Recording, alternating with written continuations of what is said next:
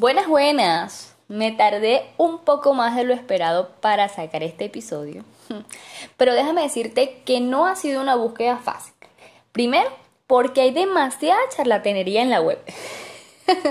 y segundo, porque no hay estudios científicos que puedan hablar de una posible relación entre las llamadas bebidas detox y la salud.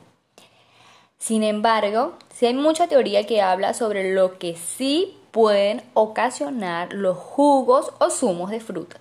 ¿Quieres saber más? Aquí te daré información precisa y oportuna sobre lo que debes saber de la supuesta detoxificación. Bienvenido.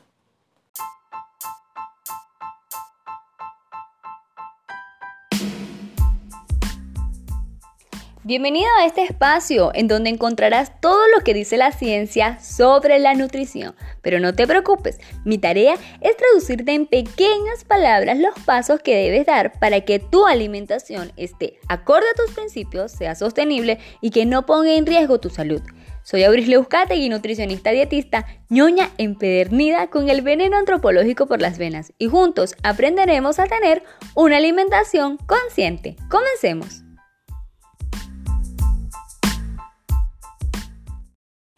Amigo mío, amiga mía, cada día saldrá una nueva mal llamada dieta de moda que cumplirá tres frases que te permitirán detectar fácilmente que es una vil estafa. La primera es que resuelve milagrosamente un problema. En este caso, perder peso rápidamente o limpiar tu sangre. La segunda te asegurarán que es la única solución. La tercera, le echarán de la culpa de todo a algún grupo de alimentos. ¡Ah! ¿Te suena familiar? Ah, sí, diría Emilio Lovera, se parece igualito a las bebidas de tox. Y te diré la razón. Mire, nuestro cuerpo ya contiene mecanismos para depurar las toxinas y de esa tarea ya se encargan dos órganos súper importantes, el hígado y el riñón. Ellos sí merecen un aplauso. ¡Pero! Miren, si tenemos sodio, potasio o magnesio en exceso, el riñón se encargará de regularlo todo y excretarlo por la orina. Entonces es importante saber que cada sustancia que es realmente tóxica tiene un sistema de eliminación específico como la urea, el mercurio, el plomo y es lógico que el pepino mezclado con limón no hará ninguna magia en ninguno de los casos. ¿Ok? Así que bueno, en realidad esto es un poco más complicado de lo que parece. Porque es que son buenos los alimentos, son excelentes, los alimentos son excelentes, nos aportan nutrientes, nos dan la energía que necesitamos para hacer nuestras actividades diarias. Pero son mágicos. No, no son mágicos, ninguno de ellos son mágicos. Fíjense que la Autoridad Europea de Seguridad Alimentaria dejó claro que usar zumos o batidos incluso puede ser contraproducente. Así que sería ideal consumir las frutas enteras y continuar con el consumo de nuestras deliciosas ensaladas con un aderezo de muerte y nuestros purés. Esto quiere decir que las bebidas detox son una muestra más que comprueban que algo que diga en su etiqueta saludable no necesariamente lo sea. Son como esos yogures que dicen fit y cuando revisas la lista de ingredientes, el primero o segundo ingrediente es azúcar. Entonces allí ya déjalo en el estante. Me quiero enfocar hoy en varios aspectos para recalcarte lo peligroso que puede ser consumir bebidas o jugos detox constantemente. ¿no? Eh, y por eso, bueno, he hecho una listita que, que te voy a comentar a continuación. En primer lugar, al usar jugos estamos eliminando la piel de las frutas y vegetales, perdiendo toda la fibra que hay en su cáscara, que está llena de vitaminas y minerales, obviamente de antioxidantes, pero también de fibra soluble, que ayudan a regular el tránsito gastrointestinal. Esta fibra soluble le da la consistencia a nuestras heces. Ahora, En segundo lugar, también al eliminar la fibra perdemos la pectina. La pectina se hincha al absorber agua y da sensación de saciedad. Así que en pocos minutos estaremos buscando algo para comer. Aumenta la ansiedad, el estrés, porque ¿qué pasa? Que no me estoy llenando, ¿qué pasa? Que tengo hambre. Bueno, ahí está la razón. Mi amiguito, date cuenta.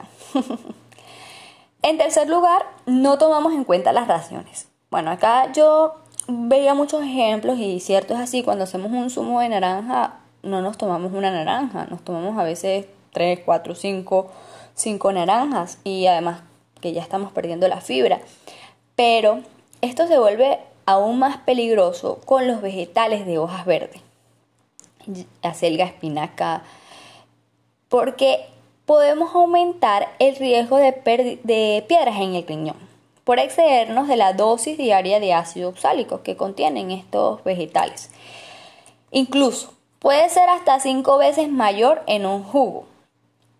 Imagínense esto, vamos a preparar un batido y bueno, colóquele 30 gramos de espinaca y usted le coloca 30 gramos, pero dice, ay, ya va, esto está como, le falta como espesor y entonces continúa agregando, continúa agregando y cuando vas a ver ya no te comiste 30 gramos, sino 200 gramos de espinaca y ya excediste la dosis diaria de ácido oxálico. Esta fue la principal razón por la que la Autoridad Europea de Seguridad Alimentaria incluyó a los batidos verdes entre los 13 riesgos de emergente para la salud. ¿Qué tal? Incluso el ID lo pueden buscar, es el 0347 eh, ácido oxálico en batidos verdes.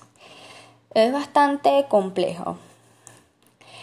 Pero bien, esto no solamente se queda así, sino que en, en cuarto lugar también hay otro aspecto importante y es que los batidos aumentan la cantidad de ácido fítico. Yo en alguno de mis posts de Instagram les hablé sobre los antinutrientes, el ácido fítico es uno de ellos, disminuye la absorción del hierro y del calcio.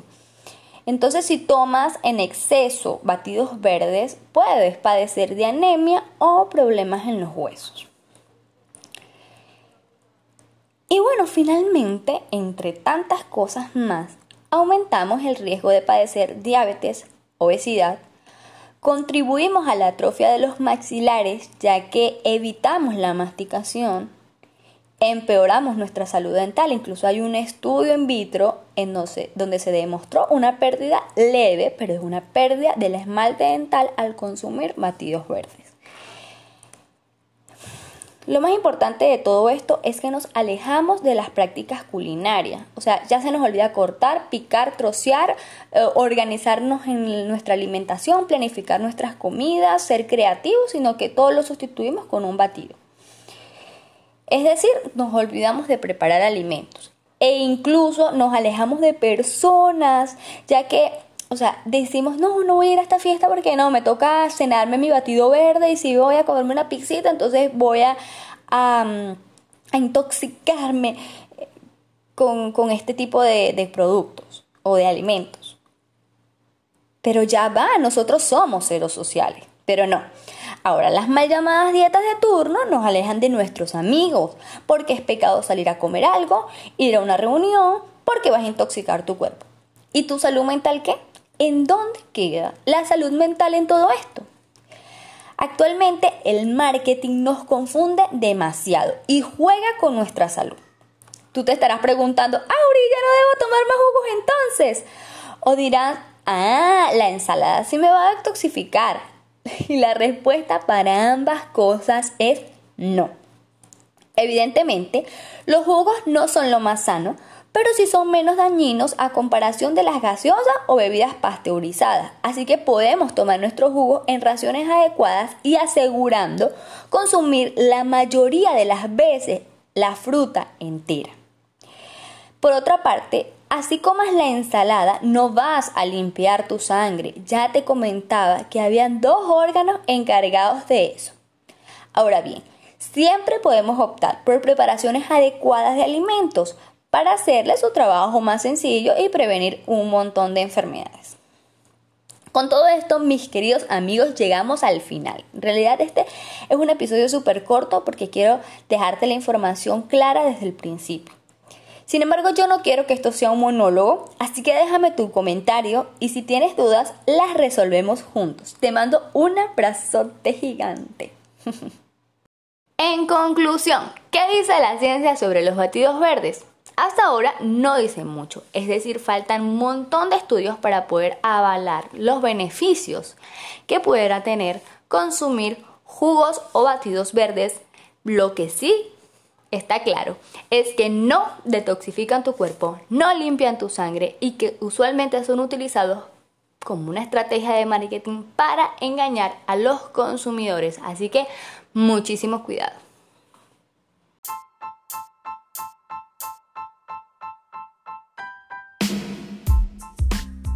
Esto es todo por ahora. Gracias por escuchar mi podcast de la nutrición que dice la ciencia.